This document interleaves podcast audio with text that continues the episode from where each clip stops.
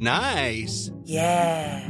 What you're hearing are the sounds of people everywhere putting on Bombas socks, underwear, and t-shirts made from absurdly soft materials that feel like plush clouds. Yeah, that plush. And the best part? For every item you purchase, Bombas donates another to someone facing homelessness.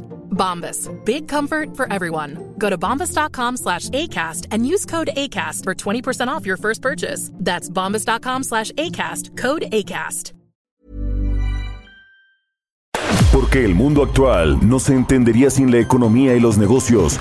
Acompaña a Mario Maldonado, el columnista de negocios más joven y objetivo del periodismo financiero, en su programa Bitácora de Negocios.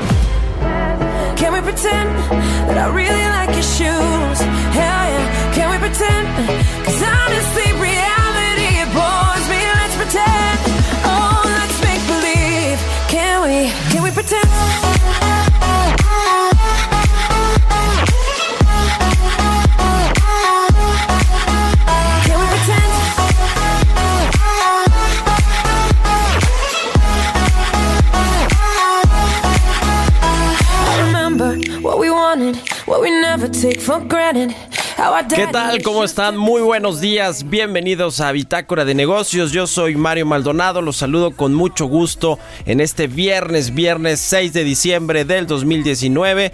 A todos los que nos escuchan aquí en la Ciudad de México por la 98.5 de FM, en Guadalajara por la 100.3, en Tampico a través de la 92.5, en Villahermosa por la 106.3 de FM y en Acapulco por la 92.1. También a todos los que nos siguen en la República Mexicana completita por la página heraldodemexico.com.mx. Ahí puede ver el streaming de la cabina y escuchar el programa a través de la página de El Heraldo de México. Los saludo con gusto. Iniciamos este día ahora con la canción de Pink que se llama Can We Pretend. Esta semana escuchamos los artistas más sonados durante este 2019 a propósito de que bueno pues ya estamos en el último mes del año y se va acabando ya eh, el 2019. Les cuento qué tenemos en el programa además de platicar con Roberto Aguilar, nuestro analista de mercados. Hablaremos con Pia Taracena, asociada del Consejo Mexicano de Asuntos Internacionales sobre pues este tema del TEMEC, se va a aprobar o no. Ahí hay muchos muchas declaraciones de Jesús Seade, ya el secretario de Hacienda, Arturo Herrera, ya le entró también al, al, asunto. Dice que no van a cambiar las perspectivas de crecimiento del próximo año, a pesar de que no se ratifique en el 2019. Viene Jimena Tolama, la editora en jefe del CIO.com, a hablarnos de esta operación entre eh, esta empresa de tecnología, la fintech mexicana Confío, que le metieron una buena lana, unos 100 millones de dólares para eh, eh, pues eh, su crecimiento. Vamos a hablar de todo esto y también platicaremos con Juan Rodrigo Moreno de la Coparmex sobre el Temec. Así que se va a poner bueno, quédese aquí en Bitácora de Negocios. Mientras tanto, le presentamos el resumen de las noticias más importantes con las que usted tiene que arrancar este viernes 6 de diciembre.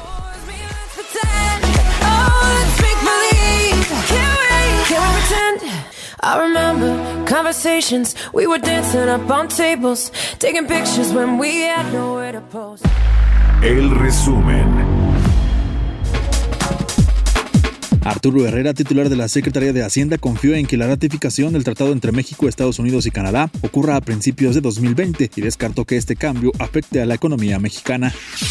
Especialistas consultados por Citibanamex volvieron a reducir su estimación de crecimiento de la economía mexicana para 2020 al pasar de 1.1 a 1.0%. La proyección para el PIB en 2019 bajó a 0.0% y anticipan que el Banco de México recortará su tasa objetivo en 25 puntos base en su próxima reunión, lo que significa que todas las instituciones estiman que la tasa al cierre de 2019 se sitúe en 7.25%. Margarita Ríos Farjat, ex titular del sistema de administración tributaria, fue elegida por el Senado de la República como nueva ministra de la Suprema Corte de Justicia y estará en el cargo por un periodo de 15 años. Cubrirá la vacante que dejó Eduardo Medina Mora. José Manuel López Campos, presidente de la Confederación de Cámaras Nacionales de Comercio, Servicios y Turismo, aseguró que la piratería equivale a 1.2% del PIB y causa al país un daño económico de 43 mil millones de pesos anuales. Además, es una competencia desleal para el comercio establecido. La industria mexicana de bebidas se comprometió a continuar con la reformulación y reducción de calorías en 20% de su portafolio de productos entre 2018 y 2024. En un comunicado, la organización indicó que ello se suma al 55% de calorías reducidas en los últimos 10 años, por lo que llegarán a 75% de productos en los próximos 5 años. El director general de la Agencia Espacial Mexicana, Salvador Landeros Ayala, aseguró que el lanzamiento del nanosatélite mexicano Aztec Sat-1 fue un éxito. La misión del nanosatélite mexicano será establecer intercomunicación con la constelación de satélites Global Star. El proyecto obtuvo financiamiento parcial del Fondo Sectorial de Investigación, Desarrollo Tecnológico e Innovación en Actividades Espaciales, CONACIT AM. Bitácora de negocios. El editorial.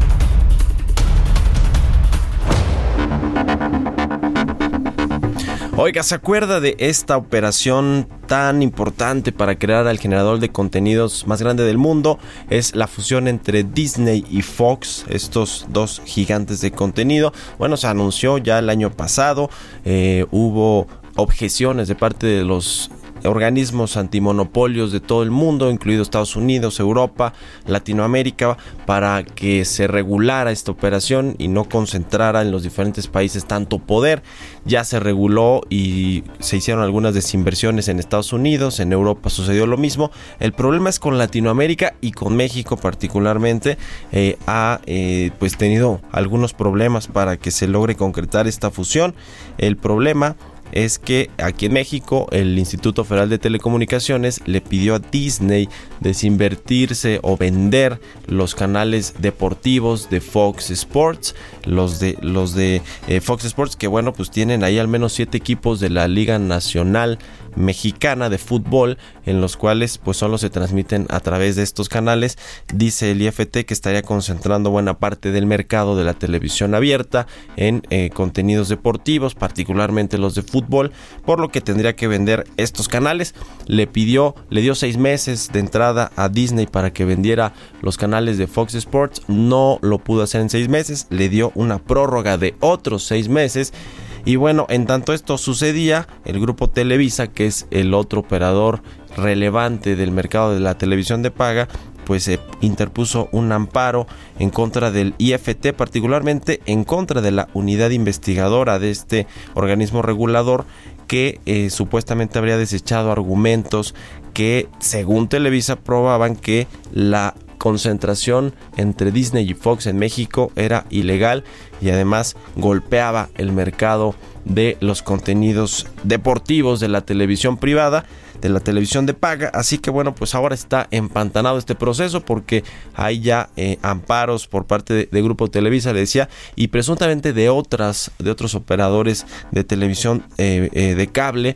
Así que a ver qué pasa porque esta, esta alianza Disney Fox en, en, México que va a ser pues muy muy poderosa ya había quienes le intentaron comprar estos canales a Disney. AT&T les había puesto 80 millones de dólares sobre la mesa, pero no quisieron finalmente aceptarlos. Y ahora se sabe que el mismo Fox eh, de eh, Robert eh, Murdoch quiere comprar estos canales Fox a nivel global para adquirir pues los derechos de los partidos de fútbol. Le decía que al menos son siete equipos de la liga mexicana de fútbol que estarían junto con Fox adquiriendo estos canales. A ver si se logra o no porque le decía que ya hay un tema legal que eh, Televisa interpuso estos amparos ante un eh, tribunal especializado en telecomunicaciones. Así que el tema de esta mega operación, mega fusión en México podría complicarse y ya se complicó de entrada en otros países de Latinoamérica como Argentina y Brasil. A ver si no hay ese mismo resultado aquí en nuestro país. Pues así las cosas, a ver si le entramos a este tema eh, mm, la próxima semana con expertos que nos ayuden a desentrañar eh, todo este asunto legal que ya se convirtió en eso, en un asunto jurídico por este amparo del grupo Televisa. Son las 6 con 10 minutos de la mañana. Mercados bursátiles. Roberto Aguilar, nuestro analista de mercados, ya llegó a la cabina de El Heraldo Radio y se está frotando las manos. ¿Por qué, mi Robert? Buenos días. ¿Qué tal, Mario? ¿Cómo estás? Muy buenos días. Pues fíjate que hoy nos amanecemos con mucha información actualizada Y vamos, si quieres, por orden de por prioridad, más bien China está anunciando que va a levantar aranceles a algunos, eh, pues a la soya y a la carne de cerdo de Estados Unidos. Y esto pues fue interpretado como una situación buena en, en medio de estas discusiones que bueno, por un día, un día nos dicen que, avanzan, que avanzan, otro día que no. Entonces pareciera que lo que hemos fijado nuestra mente es que Estados Unidos tendría que eliminar los aranceles que va a aplicar justamente a partir del 15 de diciembre, pero también China, hay que recordarnos que le respondió de igual manera. Entonces, me parece que es un acto de buena voluntad, así lo están tomando los mercados, que es un dato interesante que te digo, con eso nos amanecemos nos amanecemos hoy. Con otro dato que nos amanecemos también hoy, que es muy importante, Mario, es que la se acaba de dar a conocer los resultados de la unión de la reunión que tuvo la Organización de Países Exportadores de Petróleo, que acuerda profundizar recortes en la producción de 500 mil barriles por eh, diarios esto es, esto es interesante porque fíjate que sería uno de los mayores ajustes en la época moderna de este organismo y esto pues obviamente para darle sustento a los precios del petróleo. Hay que recordarnos que hoy también tendríamos la noticia del debut bursátil de Aramco, que sería la empresa pues la que dejaría huella siendo la mayor oferta pública de acciones en el mundo. Y ya en el plano local pues tenemos que la inversión fija bruta, que es el dato que se acaba de dar a conocer, pues baja 6.8% en septiembre frente al mismo mes del año anterior. Y también si lo vemos en términos desestacionalizados, es decir, con respecto al, al, al perdón, al mes anterior, es decir, a, a, agosto, perdón, pues también tenemos una baja de 1.3%, nada nada bueno este dato, pero por el otro lado, esta situación del tema comercial y eh, el incremento que ha tenido, por ejemplo, la libra, la recuperación de la libra y el euro, pues ha llevado al dólar a una de sus peores semanas en el año y esto ha favorecido a nuestra moneda porque el tipo de cambio en estos momentos está cotizando en 19.34. Mauricio es como está cotizando eh, es interesante porque hoy ya tenemos 1.5% de recuperación anual. De hecho, apenas hace unos días habíamos perdido esta apreciación anual, pero bueno, ya se recupera con esta debilidad del dólar. Así es como nos amanecemos con esta información actualizada. Pero decía que ayer también el presidente Donald Trump pues dijo que justamente que las negociaciones con Estados Unidos avanzan bien. De hecho, también el secretario del Tesoro dijo que los, negociadores chinos han seguido hablando en las últimas 24 horas, eh, han tenido conversaciones telefónicas y que trabajan activamente para alcanzar un acuerdo. Lo que sí dice el secretario del Tesoro es que no hay prisa, vamos a buscar la mejor, eh, el mejor acuerdo para ambas partes. Así es que recordaremos que se esperaba inicialmente para noviembre que se diera la fase 1 de este acuerdo antes de que entrara en vigor una nueva ronda de aranceles que comentaba, programada justo para el 15 de diciembre, que afectará bienes chinos valorados en 156 mil millones de dólares. Ya llevamos 17 meses de guerra comercial y pues los el saldo ha sido bastante negativo para el crecimiento económico mundial. Esto también apoyó justamente estas eh, eh, estas eh, declaraciones, apoyó el desempeño de los mercados bursátiles, decía, y por, por la otra parte el dólar cayó el jueves por quinta sesión consecutiva, también presionado por datos económicos de Estados Unidos que fueron más débiles de lo que se había anticipado, y esto es también importante, insisto, recuperando o apoyando la recuperación de nuestra moneda. El gigante petrolero estatal Saudi Aramco fijó el precio de su salida a bolsa en lo más alto de su rango, con lo que planea obtener unos 25.600 millones de dólares y superaría a la China Alibaba para lograr el mayor debut bursátil en el mundo. Fíjate que también es importante decir que tienen una opción que le, de sobreasignación del 15%, lo que aumentaría el tamaño de la operación y si se ejerce esta opción, tendríamos 29.400 millones de dólares y es un buen momento, fíjate, porque si hoy se está anunciando este acuerdo de la OPEP, lo que va a hacer es que se van a recuperar los precios del petróleo y por lo menos se van, van a estar estables en los siguientes meses. Esto va a ayudar mucho al debut, a la salida de, de esta compañía que ha estado por años, habíamos esperado esta, esta oferta pública y bueno, pues, finalmente ya se va a dar. Ayer se dio a conocer la encuesta de City Banamex entre especialistas. Es interesante porque ya espera una tasa anual del PIB de 0.0%, 1% para 2020, mantienen el estimado de 19.60 pesos el tipo de cambio al cierre de 2019 y bajan de 20.18 a 20.05 el pronóstico para 2020. Y lo interesante también, Mario, es que anticipan una menor inflación anual de 3 a 2.93% para 2019 y de 3.54 a 3.50 para 2020. Así es que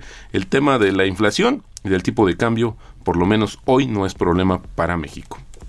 Oye, Robert, ¿qué tal, ¿qué tal ayer las declaraciones de este funcionario de Standard Poor's con respecto al bajo crecimiento de México en los próximos tres años, no el 2020? Exacto el 2021 y el 2022 también. Es decir, en esos tres años no vamos a alcanzar una tasa ni siquiera de 2%, según los estimados de uno de los principales directivos de Standard Poor's. Hay que verlo porque también en la encuesta que hace eh, justamente el Banco de México hay un umbral de más años y también efectivamente Tampoco, no tenemos una expectativa mayor al 2%. Entonces creo que esto es, esto es importante de cara a lo que pudiera venir el próximo año. Creo que faltan elementos para poder reactivar la economía.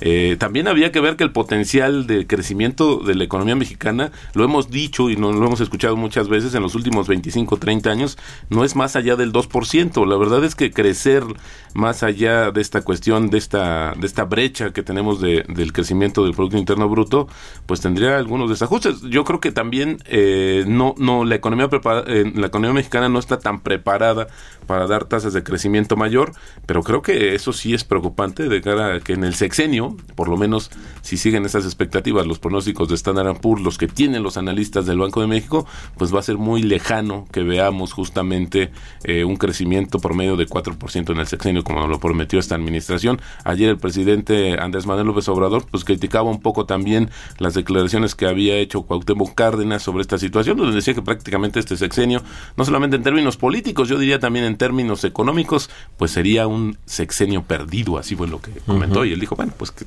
está en todo su derecho de decir y criticar lo que más eh, pues le parezca, pero creo que es importante verlo en esta situación y sobre todo por la expectativa que tenemos como consumidores, las empresas, la inversión y ante la falta de certidumbre, creo que sí el horizonte, porque hoy las inversiones eso sí es importante, no las haces pensando en uno o dos años, no tienes un umbral de más largo plazo por el tamaño de tus inversiones, así es que creo que México también tendría que buscar una manera de hacerse más competitivo, más atractivo, porque si no, esto lo van a hacer otros países tan cercanos como Colombia por ejemplo, que nos ha robado, en el mejor sentido, inversiones en el ramo eh, del petróleo. Sí, no, y si es de cuidado porque México tiene la calificación de deuda soberana que tiene México, no, no hay otro país que tenga un crecimiento o perspectivas de crecimiento más bajas que las de México. Eso era lo que alertaba este jefe de deuda soberana, me parece, de Standard Poor's desde Nueva York, que ayer dio una conferencia y habló de México. Y habló de los temas estructurales y de los posibles riesgos como el, el tema de Pemex, que le bajen la calificación. Así que pues vaya asunto, Roberto. Sí, ojalá, ojalá vaya ojalá que, que se componga todo eso. Gracias, Robert. Buenos, buenos días. días. Historias empresariales. Bueno, ¿usted ha utilizado alguna vez la aplicación de Duolingo? Es una plataforma popular para aprender idiomas y también es la app educativa más descargada en el mundo. Recientemente Duolingo se convirtió en la primera startup de tecnología en lograr una evaluación de más de mil millones de dólares. Giovanna Torres nos explica más en la siguiente cápsula. Duolingo es una de las aplicaciones gratuitas más populares para aprender idiomas debido a su fácil acceso en cualquier dispositivo móvil. Ofrece más de 30 idiomas que incluyen lenguaje poco hablado, como el hawaiano, el navajo y el gaélico, incluso un lenguaje ficticio alto valirio de la exitosa serie Game of Thrones. El sitio web fue creado en 2011 por el latino de origen guatemalteco Luis Bonan, fundador del sistema CAPTCHA y ReCAPTCHA, la cual fue vendida a Google en 2009. Es además conocido como uno de los pioneros de la idea del crowdsourcing. A ocho años del lanzamiento de Duolingo, cuenta con casi 30 millones de usuarios activos mensuales. México es el tercer mercado más grande y el inglés es el idioma más popular entre sus usuarios. La compañía cuenta con 150 trabajadores y durante el 2018 lograron ingresos por 36 millones de dólares mediante publicidad y servicios de pago. Recientemente esta aplicación de aprendizaje alcanzó una evaluación de 1.500 millones de dólares al cerrar una ronda de financiación de serie F por 30 millones. La inversión se ha fortalecido a través de Capital G, la filial de Alphabet, matriz de Google, que funciona como un fondo de inversión de capital de riesgo. Con esta recaudación, Duolingo ha alcanzado el estatus unicornio, asignación que se le da a una compañía tecnológica que alcanza el valor de mil millones de dólares. Este capital será utilizado para una inversión continua en la investigación y desarrollo de sus productos, así como para acelerar el crecimiento y expansión de su equipo. Para Bitácora de Negocios, Giovanna Torres. Entrevista. Vamos a platicar con Pía Taracena, ella es asociada del Consejo Mexicano de Asuntos Internacionales, a quien saludo con mucho gusto en la línea telefónica. ¿Cómo estás, Pía? Muy buenos días. Hola, buenos días. Aquí saludos desde Guadalajara, desde la fila. Hombre, qué bueno. nosotros vamos a irnos al ratito para allá, así que en una de esas nos vemos allá en la Ah, Feria seguro, Internacional seguro, del Libro. seguro. Oye, Qué gusto. Pía, eh, ¿Qué pasó? pues cuéntanos, además de, de- de lo que andas haciendo ya en la FIL, este asunto del TEMEC, que bueno, le hemos dado vueltas y vueltas y vueltas, y Jesús Seade también se ha reunido una y otra vez con los funcionarios de Estados Unidos allá en Washington, con sus contrapartes, el, el- el representante comercial y, demás.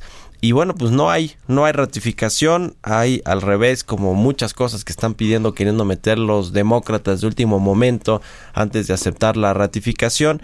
Y ayer Jesús ya dice que han aceptado mil cosas, pero que hay unas que son inaceptables, como este tema de los inspectores y algunas otras de los eh, paneles de, eh, de controversias para dirimir las controversias entre los eh, dos países. ¿Cómo ves tú el desenlace de este de esta ratificación en este año o el próximo?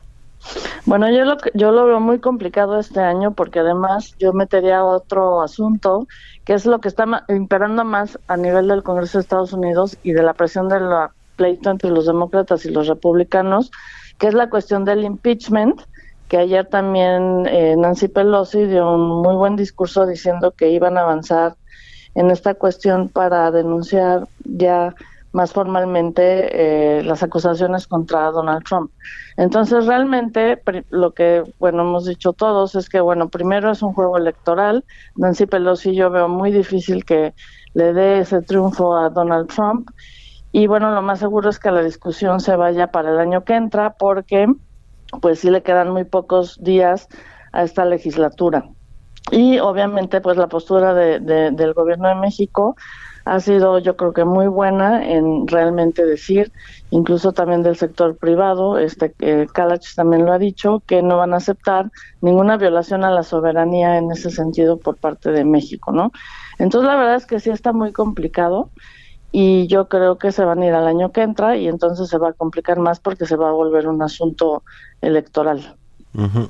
A bueno, ver, ya es un asunto ya es, ya, electoral, ya es pero un ya en el asunto contexto, político, pues, más- sí. Sí, sí, el presidente López Obrador dice, le, le ha pedido a Estados Unidos que no lo convierta en un tema político, pero bueno, demasiado tarde. Lleva ya muchos meses, diría yo, que Donald Trump lo ha utilizado. Lo- Donald Trump y Nancy Pelosi y los demócratas como un asunto político. Eh, eh, ahora, dicen los empresarios y también el gobierno ya comienza a hacer más esta narrativa de, a ver, no se preocupen, si no se ratifica, sigue vigente el actual Tratado de. Libre Comercio con América del Norte y entonces pues no hay problema, las inversiones tienen certidumbre y pueden seguir llegando y los empresarios estadounidenses o de cualquier país que están aquí se rigen bajo este eh, acuerdo comercial. Sin embargo, a ver, antes la narrativa de Hacienda, yo la recuerdo, es como necesitamos que se ratifique para darle certidumbre a la inversión extranjera. Ahora dicen, bueno, pues no, no importa tanto si no se ratifica este 2019 o incluso si se alarga en el 2020.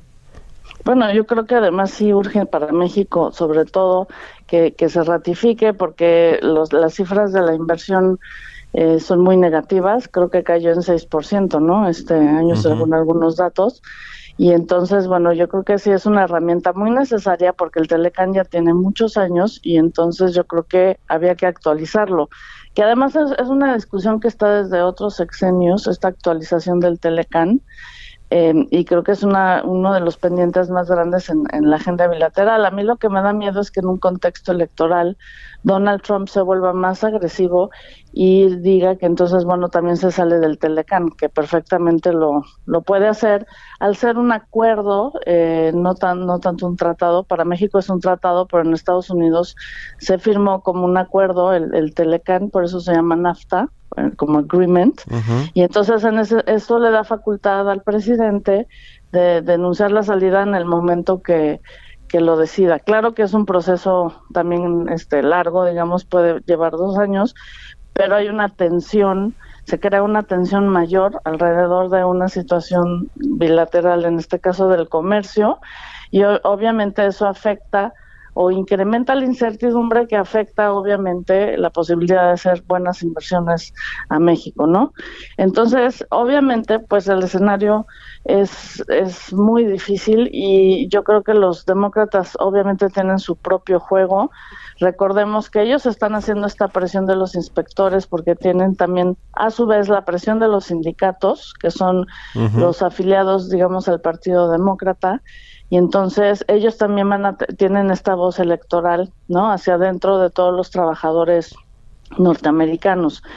Y bueno, yo lo veo como internacionalista como un caso muy interesante en donde la, la política interna pues afecta la, la política externa y obviamente pues eso nos, nos deja mucho de pensar. Yo creo que el equipo mexicano ha hecho un, un, un gran trabajo de negociación y bueno, eh, si esto no pasa o si las presiones este, continúan sobre la cuestión de mandar inspectores o de los paneles de negociación, pues a México no le va a quedar otra más que seguir negociando. Y yo creo que ese juego también es muy desgastante para las personas que lo han hecho de una manera muy profesional. Pero bueno, ni modo, lo van a tener que seguir haciendo porque el TEMEC eh, tarde o temprano se, se, tiene que negociar. No olvidemos a Canadá, Canadá podría ser un, un, actor interesante, pero bueno, Canadá se puso en la, en la fila con Estados Unidos al decir que si Estados Unidos lo ratifica, ellos luego lo, ratificarían. Yo creo que también habría que presionar más a Canadá en ese sentido. Pues sí, a ver si no vemos luego a Justin Trudeau hablando ahí, burlándose de, de, los funcionarios mexicanos y captado por alguna cámara. sí, no, con la relación tan tensa, sí, sí, sí. lo llamó dos caras, pues está muy complicado. Muy bien. Te agradezco. Muchas gracias, eh, eh, Pía, por haberos tomado la llamada y muy buenos días. Muchísimas gracias, saludos. Y saludos allá a todos en la FIL, Pía Taracena de Comex. Y vamos a hacer una pausa y volvemos. Continuamos en un momento con la información más relevante del mundo financiero en Bitácora de Negocios con Mario Maldonado. Regresamos. Estamos de vuelta en Bitácora de Negocios con Mario Maldonado. Entrevista.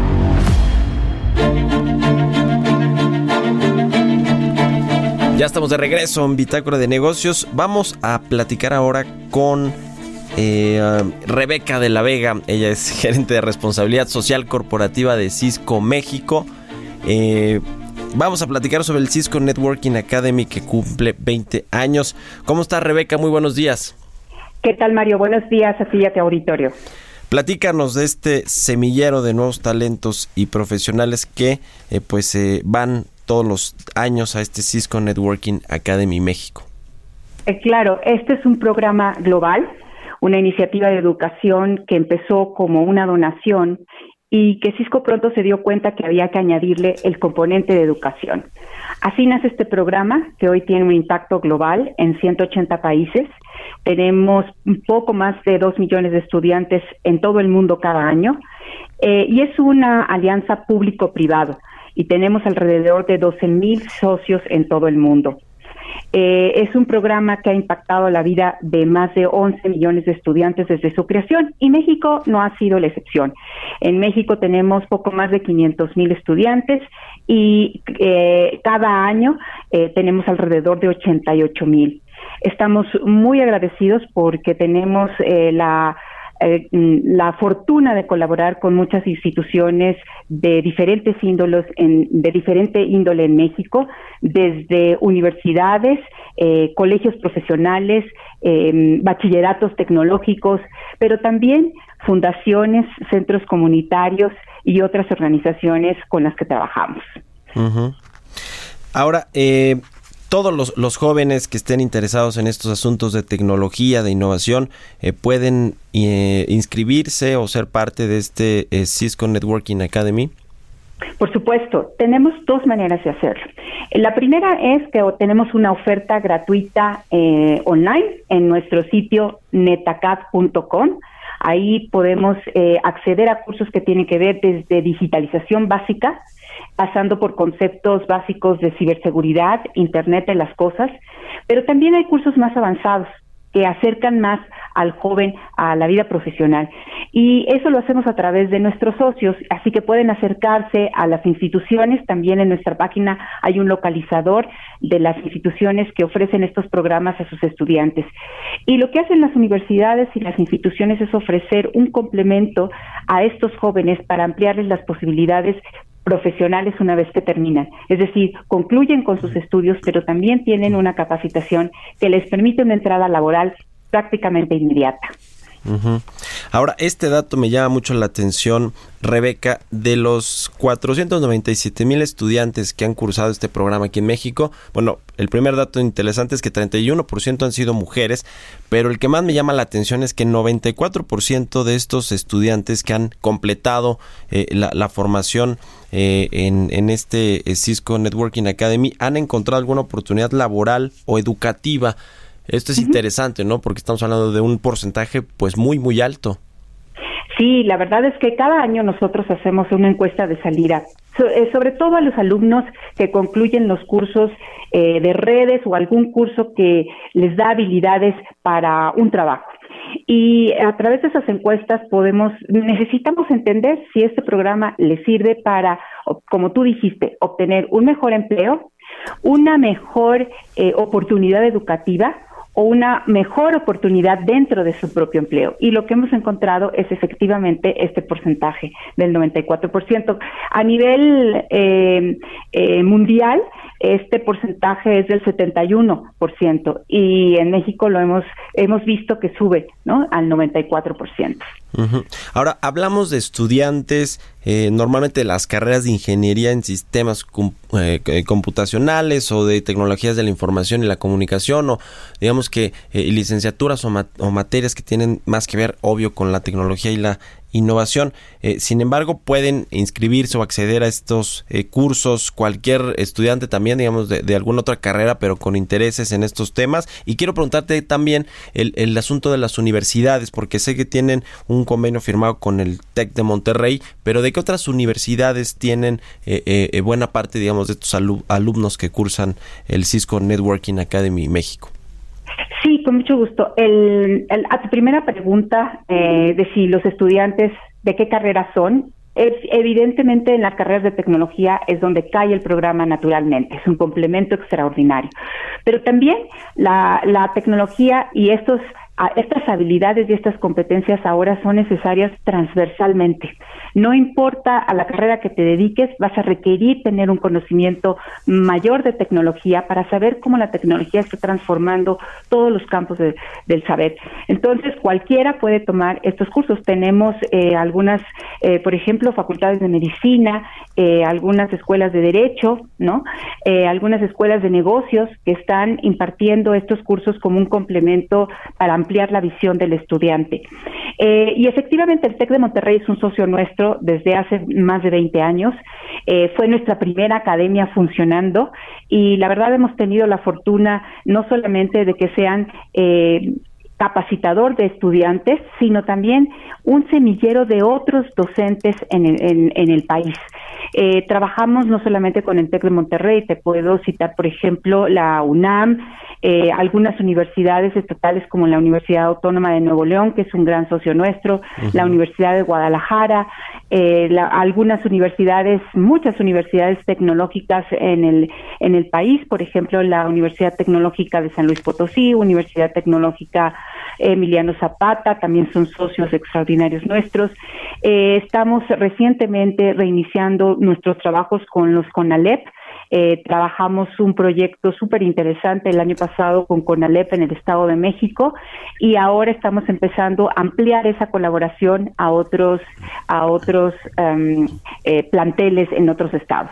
Pues muy interesante, Rebeca de la Vega, gerente de responsabilidad social y corporativa de Cisco México. Muchas gracias por habernos tomado la llamada. Es un placer, que tengas buen día. Muy buenos días igualmente, 6 con 38 minutos. Innovación.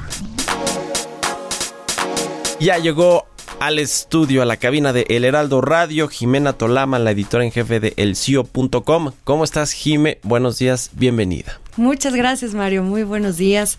Pues ya cada vez más cerca de la Navidad, no lo olvidemos. Y pues justamente en este cierre de año hay sprints todavía. Esta semana hubo dos anuncios importantes relacionados a préstamos y capital.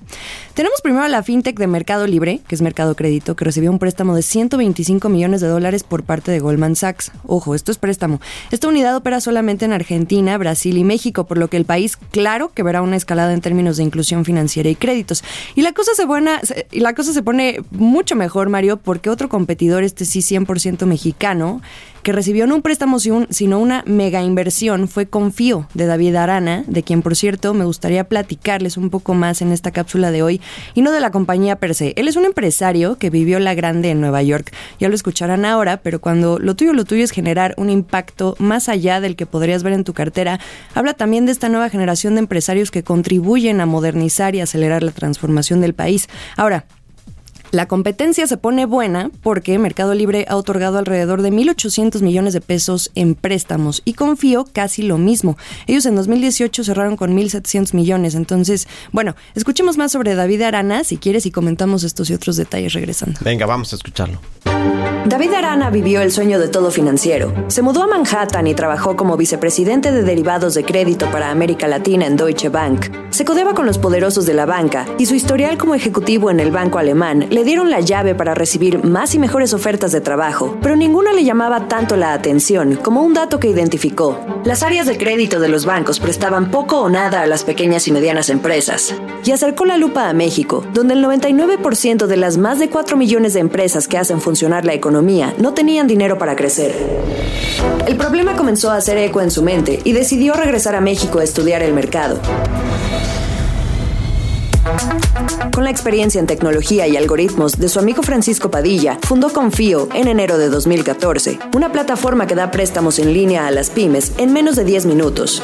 Dos años después, Arana captó la atención de inversionistas nacionales e internacionales y se convirtió en una de las primeras cuatro fintech en la historia del país en recibir una de las rondas de inversión más grandes de la industria. Además, supo atraer a otros tiburones de la banca, como lo son dos ex vicepresidentes de Bank of America y Scotiabank, y sus alianzas con empresas como Uber y PayPal.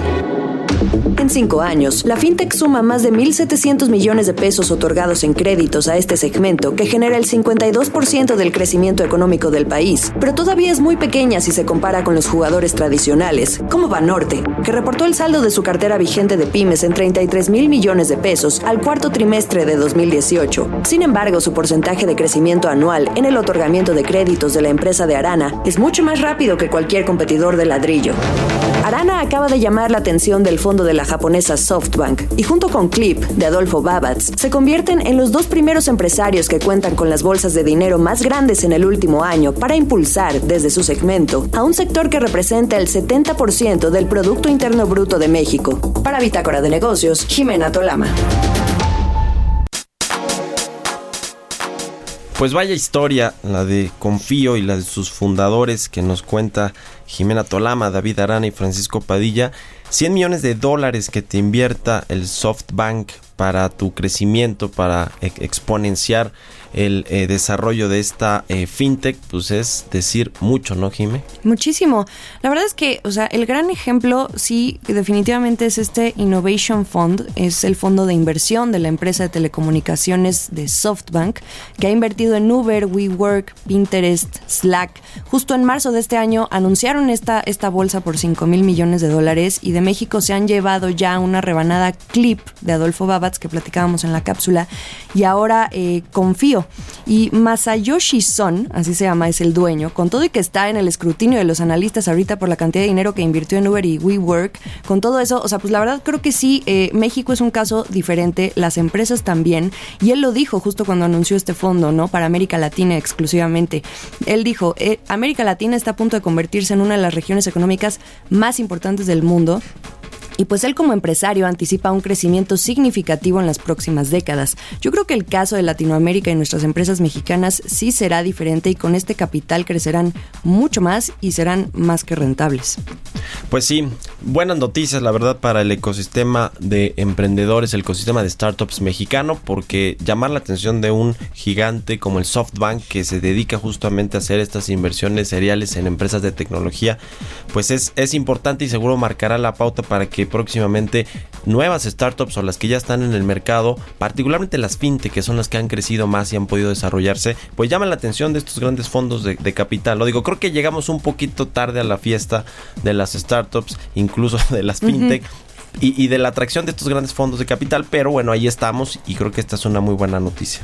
Sí, de acuerdo. Ahora, recordemos que las fintech, hoy en México hay alrededor de 400 en México. De estas, unas 30 son las que se dedican al business lending, a préstamos. Entonces, eh, pues sí están contribuyendo a reducir este, este porcentaje del Banco Mundial, que dice que en México más del 80% de las pequeñas y medianas empresas se estanca por falta de crédito. Entonces, a mí me parece que este rubro de la industria de tecnología financiera es uno de los más importantes junto con el de préstamos persona a persona, peer-to-peer, y de medios de pago. Es, es bastante interesante. Y justo hace, em, hace unos tres años, 2016, si no me equivoco, este eh, fue que se dio la entrada de estos grandes del dinero. Como decíamos en la cápsula, David Arana es uno de los cuatro empresarios que desde hace ya estos años llamó la atención de los fondos de inversión que comenzaron a inyectar capital a empresas de la industria eh, en 2016. Las otras son Clip, Cubo Financiero de Vicente Fenol y Cuesqui de Adalberto Flores. Aquel año, esto como dato, estos cuatro consiguieron 58.5 millones de dólares en conjunto para sus empresas. Fue una tercera parte del total de capital que atrajo el ecosistema emprendedor en 2015 Así es que eh, hoy por hoy, dos de estos empresarios que sigan escalando su nivel de inversión reafirma que el modelo de negocio que traen está más que probado y tienen todo para crecer. Muy bien, muchas gracias, Jime. ¿Cuáles son tus redes sociales para que la gente te pueda seguir y escuche todo lo que eh, eh, pues publicas ahí en tu Twitter? Claro, Mario, es mi Twitter es arroba Jimena Tolama. Muy bien, gracias, Jime. Muy buenos días. Jimena Tolama, editor en jefe de elcio.com. Portales Internacionales.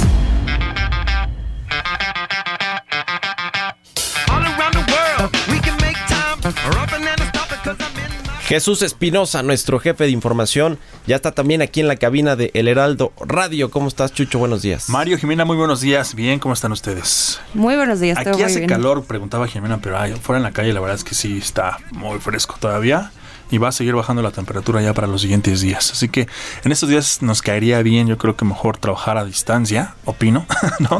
Desde Playa del Carmen o algo así, porque digo, los que nos afecta mucho el frío, yo sufro mucho. Ya también nos da Jesús el pronóstico del tiempo, así que eh, ¿cuántos grados vamos a estar hoy? Este Estábamos, estábamos a, 12 grados alrededor de las 5 de la mañana. Ahorita yo creo que ya estaremos como unos 18 más o menos, pero bueno. Vámonos rapidísimo, Mario, porque me voy a detener en el Financial Times, porque esta mañana hablando precisamente de fútbol, que ya lo, ya lo comentabas, el caso de, la venta del equipo del Querétaro, etcétera. CBC está en conversaciones para financiar nuevos torneos mundiales de fútbol. Es lo que estaba publicando esta mañana al Financial Times. CBC está apostando por el fútbol y es que el gigante del capital de riesgo negocia ya con la FIFA y también con el club de España, el Real Madrid, la creación de nuevos torneos de fútbol de máximo nivel. Así es como lo están, como lo están pintando. Eh, por un lado, trata con la organización presidida por eh, Infantino, eh, que es la FIFA, comprar los derechos de la Copa del Mundo de clubes. esta Copa del Mundo que se juega en diciembre, donde va a acudir el Club Monterrey de aquí de México.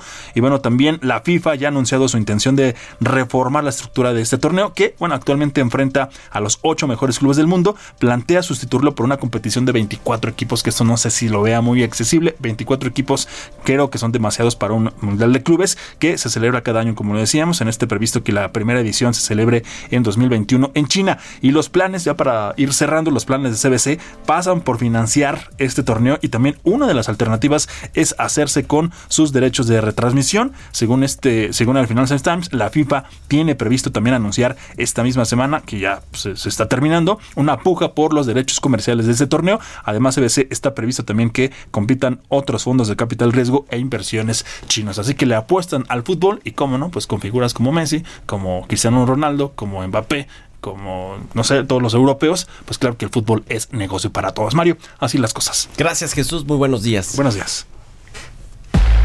Entrevista.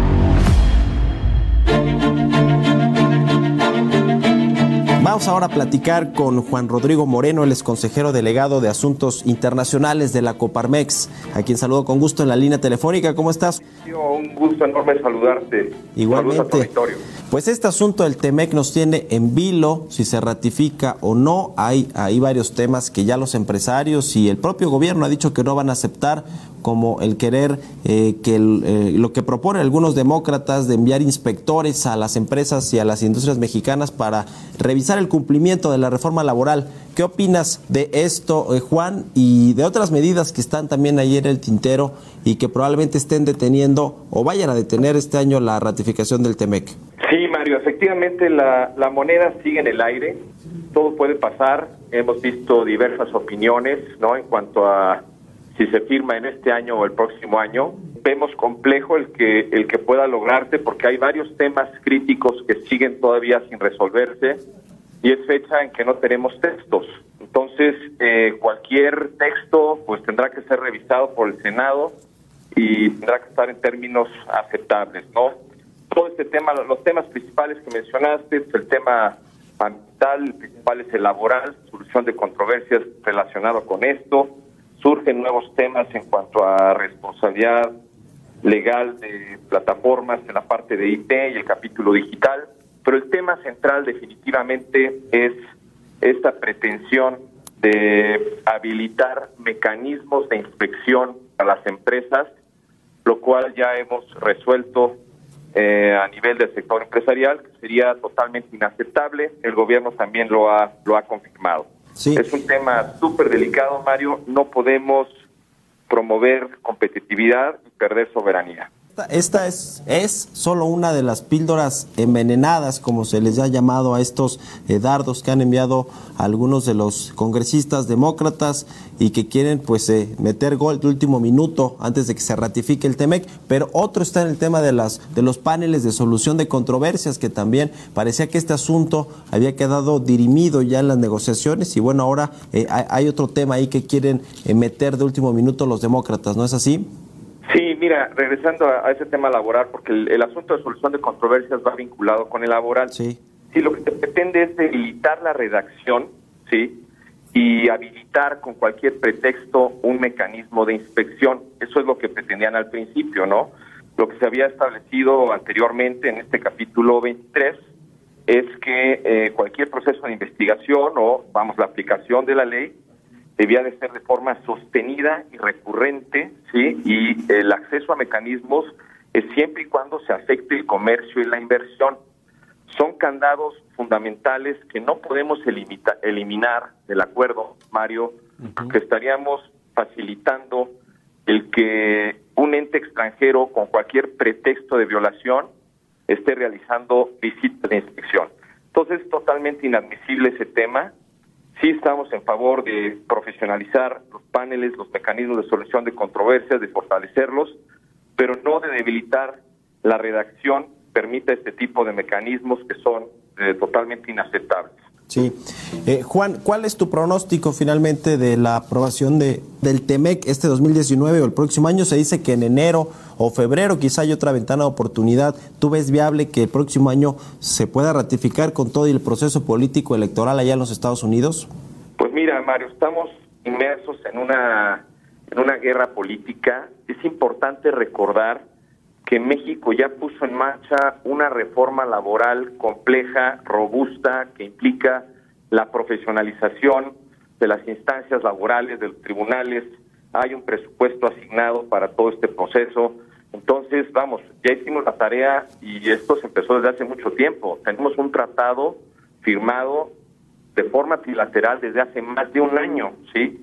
Y ahora, pues por caprichos y por imposiciones de grupos de interés que están inmersos en un juego político vinculado con el impeachment de Trump, las elecciones primarias próximas y vamos, la, la pretensión de debilitar la posición del presidente Trump si no se acuerda el tratado, pues todo esto presenta un escenario político muy complejo no podemos caer.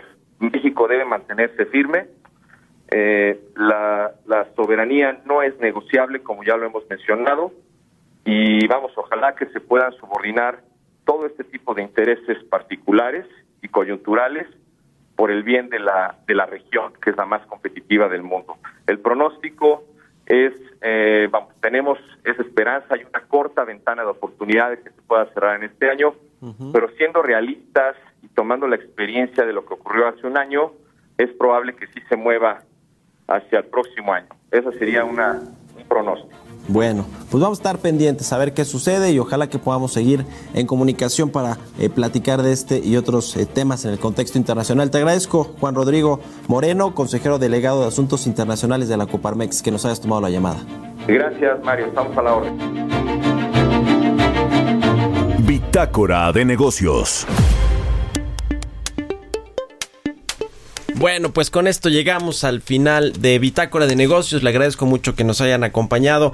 Este viernes 6 de diciembre se quedan ahora en los micrófonos de El Heraldo Radio con Sergio Sarmiento y Guadalupe Juárez. Y nosotros nos escuchamos el próximo lunes en punto de las 6 de la mañana. Que tengan muy buenos días y muy buen fin de semana.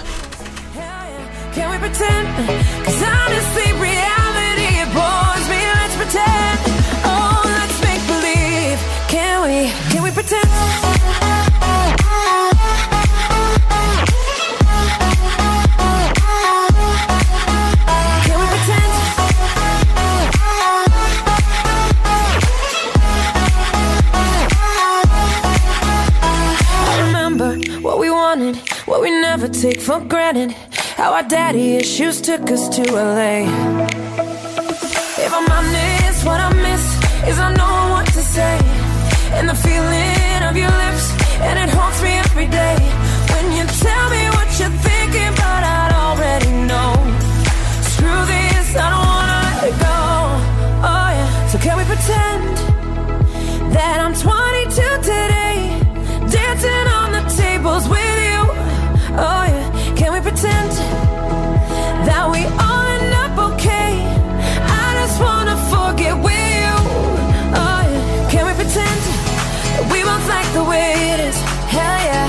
pretend that we like these fake ass dudes? Oh yeah, can we pretend?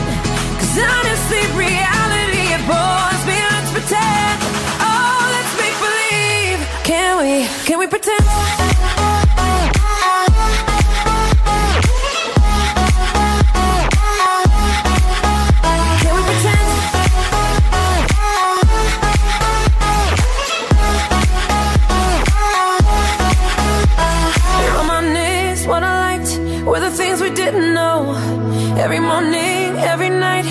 Be beating down your door just to tell you what I'm thinking, but you'd already know. Screw this, I don't wanna let it go. So can we pretend that we won't fight the press? Esto fue Bitácora de Negocios con Mario Maldonado, donde la H suena y ahora también se escucha. Una estación de Heraldo Media Group.